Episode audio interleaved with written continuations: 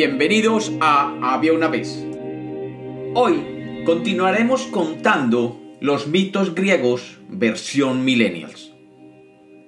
El mito de hoy corresponde a alguien casi desconocido o algunas veces ignorado. Se trata de Temis, la diosa de la ley y la justicia. Bienvenidos de nuevo a Había una vez. Espero que lo disfruten. Había una vez. Había una vez una titánida llamada Temis. Temis era hija de Urano y Gea, pues del mismo abuelo y abuela de Zeus. Temis era pues una de las tías de Zeus y se dice que era muy seria y aplomada. Y por esto le habían encargado la media bobadita de organizar las leyes y la justicia en el mundo mundial. Ella era, como quien dice, la más seria y organizada de todo el Olimpo. Pero además, como que era la encargada de controlar a los oráculos, incluyendo el oráculo de Delfos, del cual alguna vez en el futuro hablaremos. Pues resulta que esta Temis, que era una gran influencer en el Olimpo de los dioses, se había dedicado a hacer videos del comportamiento en las redes sociales de la antigua Grecia. Y un día comenzó a recibir muchas preguntas por la red de todos los humanos. Y cansada de la preguntadera, decidió crear los oráculos, y en especial el de Delfos. Pero como Temis era medio abogada, decidió crearlos de manera que fuera tan enredada la respuesta que nadie entendiera qué decían. Pero bueno, así es el mundo del derecho. Entonces se volvió una influencer de otros influencers. Así que todo aquel que se creyera de la farándula del momento tenía que ir a ver un oráculo.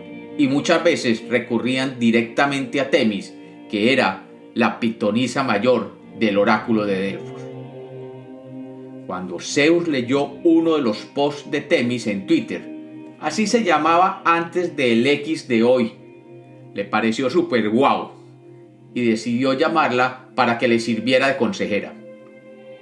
Así que le pidió que se sentara junto a su trono para que le diera su opinión. Cuando entró Temis al salón del trono, con su vestido vaporoso, portando la espada de la justicia en una mano y una balanza en la otra, y una venda en sus ojos, se sintió enamorado de ella inmediatamente. Pero poco le importó que fuera su tía. Cuando ella se sentó junto a él, él le dijo, Mira tita, yo te veo muy bien, aunque no me gusta mucho esa venda que tienes en tus ojos. Así que si te la quitas, te puedo mostrar que todo será tuyo si te casas conmigo. E inmediatamente le dio el don de la profecía.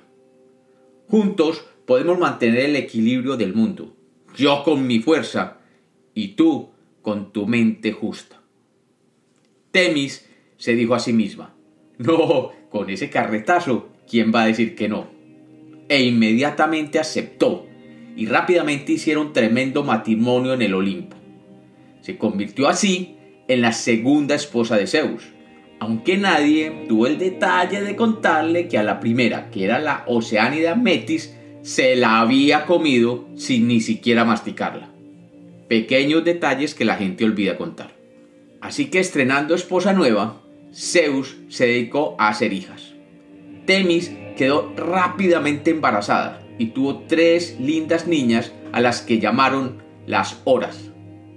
Estas bellezas eran la representación del orden de la naturaleza, encargadas de las estaciones y de la justicia y las buenas costumbres. Zeus, encantado con sus hijas, les encargó de cuidar la entrada al Olimpo, y allí se pararon en las puertas mirando quién entraba y quién salía. Como quien dice, eran las porteras del Olimpo. Luego, Temis tuvo otras tres hijas con su amado Zeus estas eran las moiras, o como las conocen los romanos, las parcas. Las parcas eran las encargadas de regular y controlar el tiempo de vida de los seres humanos. Eran básicamente tres. La primera era Cloto, que era la hilandera. Cloto tejía el hilo de la vida con una rueca. La rueca era una rueda donde las fibras de la vida se enredaban formando un hilo. La segunda moira era Láquesis. Esta determinaba cuán largo iba a ser el hilo de la vida, enrollando el hilo que su hermana producía. Y así asignaba la duración como le diera la gana. Para ti, 30 años. Para ti, 52 años, etc. Lo medía con una vara. Y la tercera era la temible Atropo, que era la que separaba con unas bellas tijeras dispuestas a cortar el hilo de la vida a la mansalva, sin decir cuándo y sin previo aviso.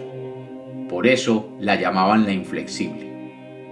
Así, estas tres hijas de Temis y Zeus, vestidas de túnicas blancas y con cara de yo no fui, eran finalmente las que decidían cuánto vivían todos y cada uno de los habitantes de este mundo, y se presentaban en el momento mismo del nacimiento para determinar el tiempo de vida de cada uno de los mortales. Obviamente, estas eran bastante temidas en esa época e incluso ahora. Era tal el respeto que los otros dioses del Olimpo no se atrevían a intervenir y aceptaban las decisiones de ellas. Mejor dicho, eran como el administrador del grupo de WhatsApp. Si te metías con ellas, te podían sacar del grupo inmediatamente. Por último, Temis y Zeus tuvieron otra hija, Astrea. La pobre Astreita, como la llamaban cariñosamente, tuvo una vida muy triste. Por un lado, fue virgen toda la vida. Además le encargaban la media bobadita de entrenar el mundo en temas de justicia.